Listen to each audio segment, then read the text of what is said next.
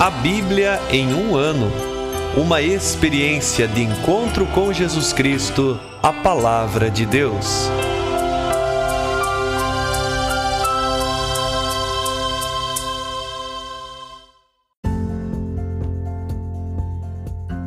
Olá, eu sou Ivonei, seminarista da Diocese de Ponta Grossa, Paraná. Você está ouvindo o podcast A Bíblia em um ano. Usando um plano de leitura cronológico, vamos ler a Bíblia inteira em 365 dias, descobrindo como a história da salvação se desdobra e se atualiza em nossas próprias vidas e na vida da Igreja. Estamos usando a Bíblia Católica com a tradução oficial da CNBB, a Conferência Nacional dos Bispos do Brasil. Você pode baixar o plano de leitura completo por meio de um link que você encontra na página do Instagram, a Bíblia.em um ano, ou no facebook.com.br seminariopg. Inscreva-se nesse podcast por meio da plataforma que preferir para receber as notificações diárias de nossos episódios.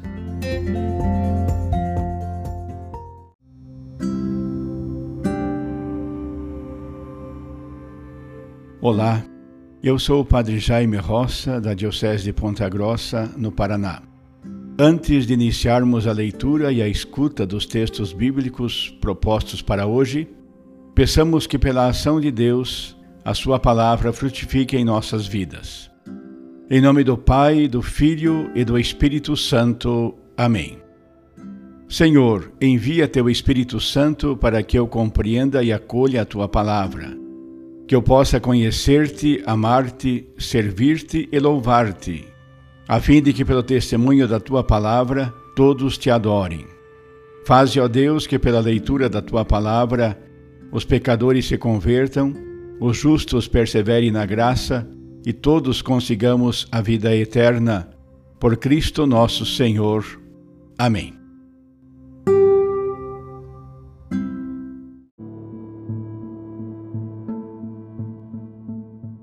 Hoje, dia 193 de nosso podcast.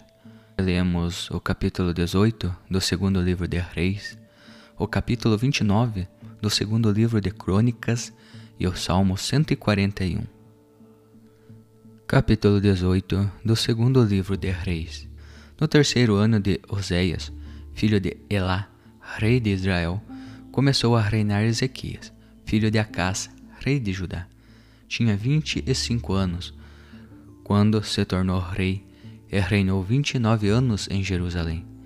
Sua mãe chamava-se Abi, filha de Zacarias. Ele fez o que é reto aos olhos do Senhor, conforme tudo o que fizera Davi, seu pai. Destruiu os lugares altos e destroçou os pilares, derrubou o poste sagrado e despedaçou a serpente de bronze feita por Moisés, pois os filhos de Israel ainda queimavam-lhe incenso. Chamava-se Noestã. Ezequias pôs sua confiança no Senhor, Deus de Israel. Não houve igual a ele entre todos os reis de Judá, depois ou antes dele. Aderiu ao Senhor e não deixou de segui-lo. Guardou os mandamentos que o Senhor tinha ordenado a Moisés. O Senhor estava com ele e, em tudo que empreendia, tinha êxito. Ezequias rebelou-se contra o rei dos assírios e deixou de servi-lo. Também atacou os filisteus até Gaza e invadiu seu território desde as torres de guarda até as cidades fortificadas. No quarto ano do rei Ezequias, no sétimo ano de Oséias, filho de Elá, rei de Israel, Salmanazar, rei dos assírios, marchou contra Samaria, cercou-a e tomou-a.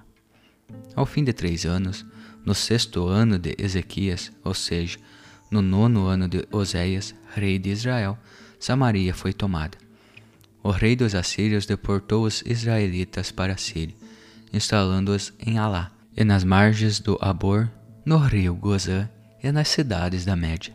Isso porque não deram ouvidos à voz do Senhor, seu Deus, mas violaram sua aliança, tudo que Moisés, o servo do Senhor, prescrevera, nem lhe deram ouvidos, nem o puseram em prática. No décimo quarto ano do rei Ezequias, Senaqueribe, rei dos assírios, marchou contra todas as cidades fortificadas de Judá e as tomou. Então Ezequias, rei de Judá, enviou mensageiros ao rei dos assírios, em Lax, dizendo: Cometi uma falta, retira-te de mim, e farei tudo o que me impuseres. O rei dos assírios exigiu de Ezequias trezentos talentos de prata e trinta talentos de ouro. Ezequias entregou toda a prata que encontrou na casa do Senhor e nos tesouros do palácio do rei. Naquele tempo, Ezequias demoliu as portas e os umbrais da casa do Senhor, que ele mesmo havia coberto de ouro, para dar ouro ao rei dos assírios. O rei dos assírios, porém, enviou Delax, o chefe militar, o administrador-chefe e o copeiro Mor, com um grande exército, contra o rei Ezequias em Jerusalém. Quando, no fim da marcha, chegaram a Jerusalém, pararam ao lado do aqueduto do reservatório superior, na estrada do campo do pisoeiro. Chamaram o rei. Saíram-lhes ao encontro o chefe do palácio, Eliassim, filho de Elcias, o escriba Sobna e o cronista Joaé, filho de Asaf. O copeiro Mor tomou a palavra. Dizei a Ezequias: Assim fala o grande rei, o rei dos assírios, que confiança é essa em que te estribas? Talvez penses que uma palavra de teus lábios tem valor do conselho e a força para a batalha? Em quem confias, pois, para te rebelares contra mim? Esperas pelo Egito este caniço quebrado que penetra e perfura a mão de quem nela se apoia? Assim é o Faraó, rei do Egito, para todos os que nele confiam. E se me disseres, confiamos no Senhor, nosso Deus, acaso não eram dele os lugares altos e os altares que Ezequias mandou destruir, dizendo: Ajudai a Jerusalém? É diante do altar em Jerusalém que devereis prostrar-vos? Agora, porém, acata o desafio do meu Senhor, o rei dos assírios. Eu te darei dois mil cavalos, se fores capaz de encontrar quem os monte. Serias capaz de pôr em fuga um só governador dentre estes mínimos servos do meu Senhor? Confias, porventura, no Egito por causa dos carros e dos cavaleiros? Agora, foi sem consentimento do Senhor que eu marchei contra este lugar para destruí-lo? Foi o Senhor que me disse: Marcha contra esta terra e devasta. Ele assim, filho de Elcias, Soben e Joaé, pediram ao copeiro Mor: Por favor, fala com teus servos em aramaico, que nós entenderemos perfeitamente. Enquanto escuta a tropa que está sobre a muralha, não fales conosco na língua judaica. Respondeu-lhes o copeiro Mor: Será que meu soberano me enviou somente a ti e ao teu senhor para falar estas palavras, e não a estes homens obrigados a ficar sobre a muralha, para que comam as próprias fezes e bebam a própria urina junto de vós? Então o copeiro Mor pôs-se de pé e gritou em alta voz na língua judaica: ouvi as palavras do grande rei, o rei dos assírios. Assim fala o rei: Não vos deixeis enganar por Ezequias. Ele não é capaz de vos livrar da minha mão. Que Ezequias não vos convença a pôr vossa confiança no Senhor, dizendo: O Senhor certamente nos livrará, esta cidade não será entregue às mãos do rei dos assírios. Não deis ouvido a Ezequias, Assim fala o rei dos assírios: Entrai em acordo comigo, passai para meu lado, e cada um comerá da própria vinha e da própria figueira, e beberá água da própria cisterna. E depois eu virei para vos transferir para uma terra semelhante à vossa, terra de cereais e de mosto, terra de pão e de vinhedos, terra de azeite e de mel. Ali vivereis e não morrereis. Não deis ouvido a Ezequias, que vos engana quando diz: O Senhor nos livrará. Porventura, os deuses das outras nações conseguirão livrar as suas terras da mão do rei dos assírios? Onde estão os deuses de Emat e de Alfad? Onde estão os deuses de Serfarvaim, da Ana e de Ava? Porventura livraram Samaria de minha mão? Dentre todos os deuses desta terra, quais são os que livram sua terra de minha mão? Poderá o Senhor livrar Jerusalém da minha mão? O povo calou-se e nada respondeu, pois essa foi a ordem do rei. Nada respondereis. O chefe do palácio, Eliassim, filho de Elcias, o escriba Sobna e o cronista Joaé, filho de Asaf, rasgaram suas vestes e foram a Ezequias para relatar as palavras do copeiro Mor.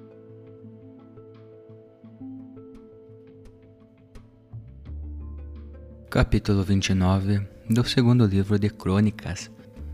Ezequias começou a reinar quando tinha 25 anos e reinou 29 anos em Jerusalém. Sua mãe chamava-se Abia, filha de Zacarias. Ele fez o que é reto aos olhos do Senhor, conforme tudo o que fizera Davi seu pai.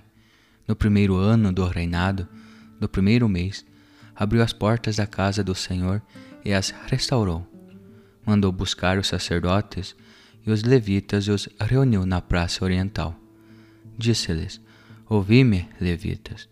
Agora santificai-vos e purificai a casa do Senhor, Deus de vossos pais. Retirai do santuário tudo que é impuro. Nossos pais foram infiéis, fizeram o que é mal aos olhos do Senhor, nosso Deus, e o abandonaram. Desviaram o rosto da morada do Senhor, voltaram-lhe as costas. Até trancaram as portas do pórtico e apagaram as lâmpadas. No santuário não queimaram incenso, nem ofereceram holocaustos ao Deus de Israel. Por isso veio o furor de Deus sobre Judá e Jerusalém. Ele os tornou objeto de espanto, de pavor e de maledicência, como podeis observar com os próprios olhos. Eis que nossos pais caíram sobre a espada, e vossos filhos filhas e mulheres foram levados para o cativeiro por causa disso. Agora estou resolvido a concluir uma aliança com o Senhor, Deus de Israel, para que se afaste de nós sua ira ardente. Meus filhos, não sejais lerdos, pois é a vós que o Senhor escolheu para estar diante dele, servi-lo, ser seus ministros e oferecer-lhe incenso. Prontificaram-se então os seguintes levitas: Maate, filho de Amazai, e Joel, filho de Azarias. Dentre os Caatitas, dentre os Meraritas, Cis, filho de Abdi, e Azarias, filho de Jalaleel. Dentre os Gersonitas, Joé, filho de Zema, e Edim, filho de Joé, dos filhos de Elisafá, Senri e Jeiel, dos filhos de Asaí, Zacarias e Matanias dos filhos de Ema, Jael e Semei, e dos filhos de Iditum, Semeias e Osiel. Eles reuniram seus irmãos e se santificaram. Depois, seguindo a ordem do rei e de acordo com as palavras do Senhor, começaram a purificar a casa do Senhor. Os sacerdotes entraram no interior da casa do Senhor para purificar e lançaram fora toda coisa impura que encontraram no santuário do Senhor. Levaram tudo para o pátio da casa do Senhor, e os levitas o recolheram e levaram para fora, a torrente do Cedron. Começaram no primeiro dia do primeiro mês, e no oitavo dia do mês chegaram ao pórtico do Senhor. Depois consagraram a casa do Senhor durante oito dias, terminando no décimo sexto dia do mês.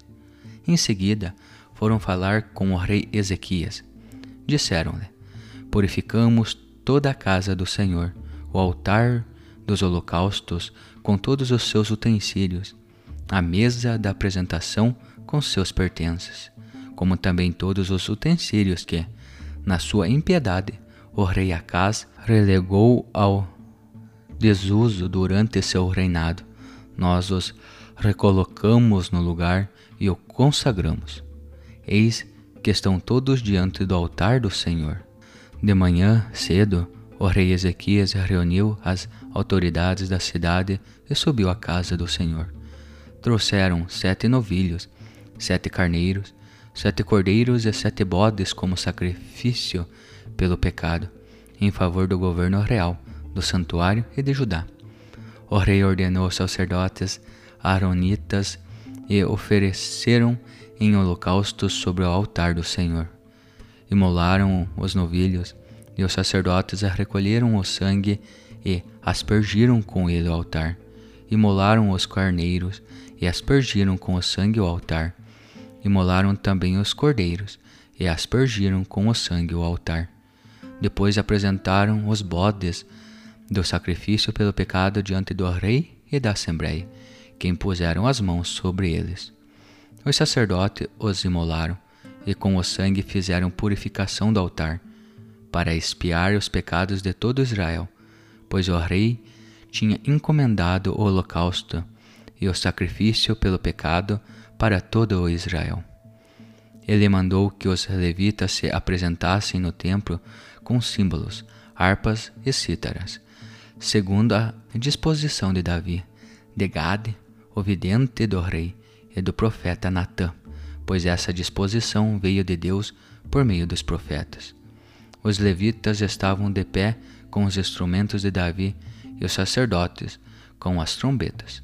Ezequias deu ordem para oferecer o holocausto sobre o altar, e logo que o holocausto começou a queimar, começou também o canto ao Senhor, o som das trombetas e a música ao tom dos instrumentos de Davi, rei de Israel.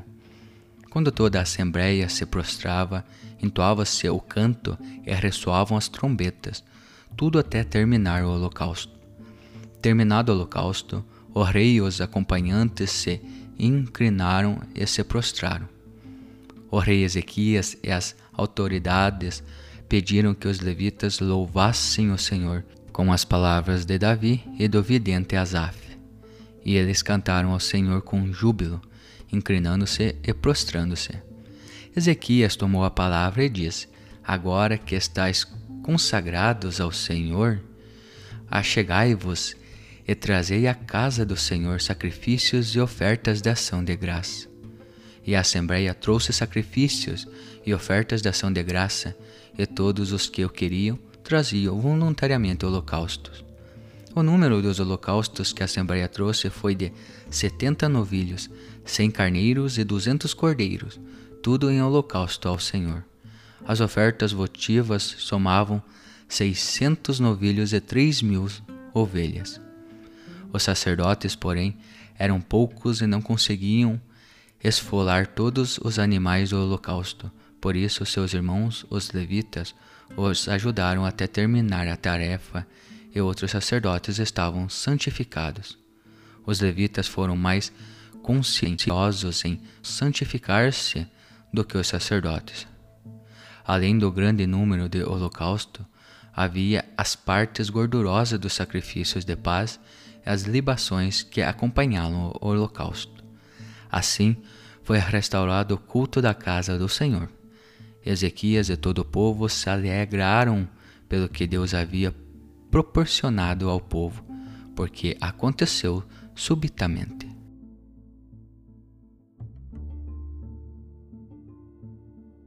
Salmo 141 Senhor, a ti clamei, vem depressa, atende a minha voz quando clamo a ti. Suba minha oração como o incenso na tua presença, a elevação das minhas mãos como sacrifício vespertino. Põe, Senhor, uma guarda à minha boca, vigia a porta dos meus lábios. Não deixeis meu coração inclinar-se para a palavra maldosa, para tramar artimanhas impiedosas com aqueles que praticam o mal. Eu não comerei de seus pratos deliciosos. O justo pode bater-me com misericórdia e repreender-me. O óleo do ímpio, porém, não ungirá minha cabeça. Eu continuo orando no meio de suas maldades. Entregue as duas mãos dos seus juízes escutarão minhas palavras que eram amáveis, como os pedaços de quem lavra e cava na terra, seus ossos foram espalhados à boca do Sheol. A ti, Senhor, Senhor, se elevam meus olhos, refugio-me em ti, não abandones minha alma. Guarda-me do laço que preparam para mim e das emboscadas dos que praticam a iniquidade. Os ímpios cairão juntos na própria rede, eu, porém, passarei incólume.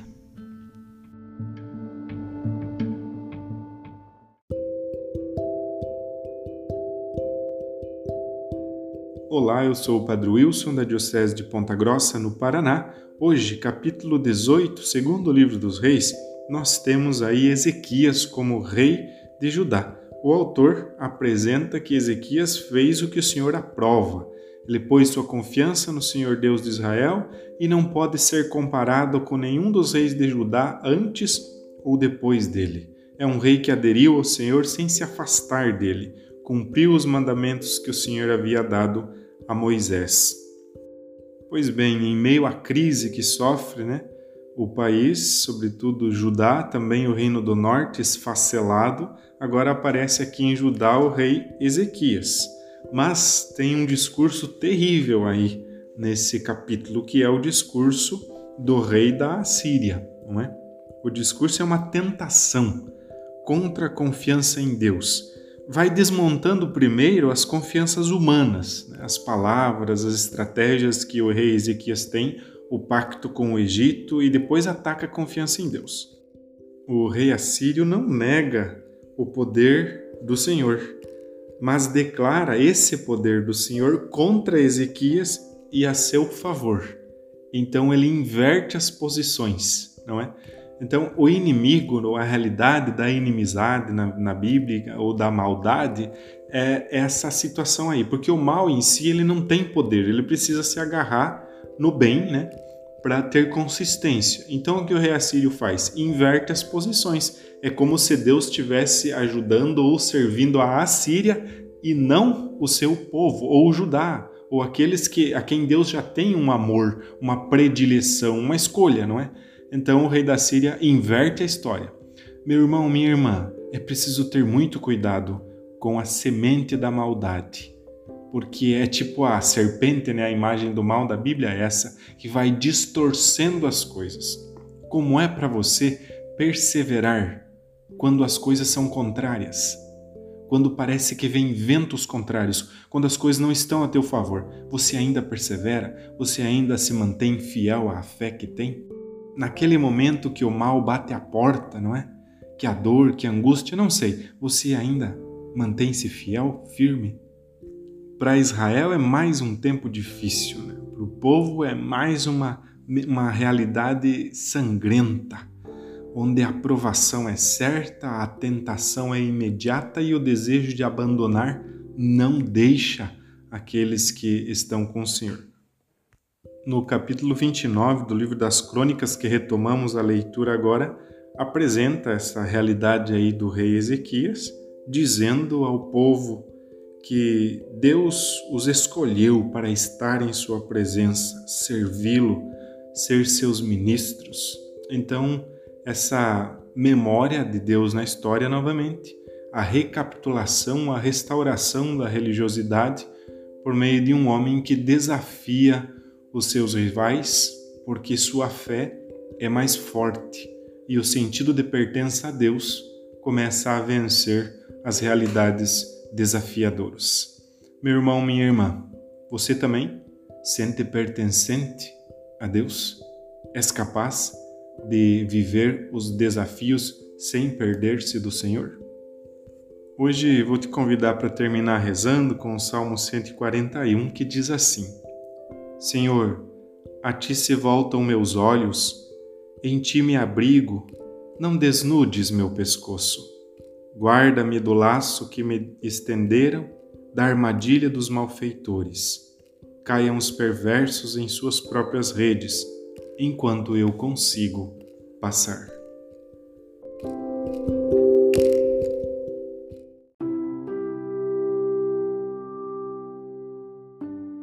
Querido irmão, querida irmã, após a leitura e a meditação da Palavra de Deus contida na Sagrada Escritura, peçamos que o Espírito Santo inspire as nossas ações a partir do mistério de Jesus Cristo, o Verbo encarnado. Oremos.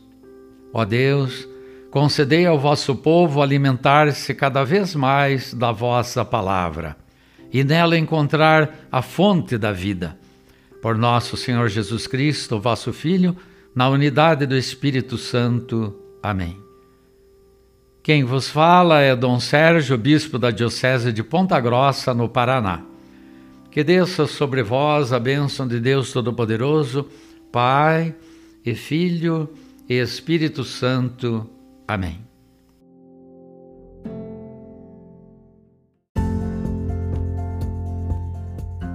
Você acaba de ouvir mais um episódio do podcast A Bíblia em um Ano. Continue nesse bom propósito de ouvir, ler e praticar a palavra de Deus. Rezemos por todos que estão fazendo este caminho de leitura da Bíblia. Procure também participar da sua comunidade. A permissão para uso do plano de leitura The Bible in a Year com Padre Mike Schmitz e Jeff Kevins foi concedida por Ascension. A versão original pode ser baixada em ascensionpress.com. Todos os direitos desse plano estão reservados à Ascension. Os demais conteúdos do podcast não são criados, revisados ou apoiados por Ascension. Até amanhã!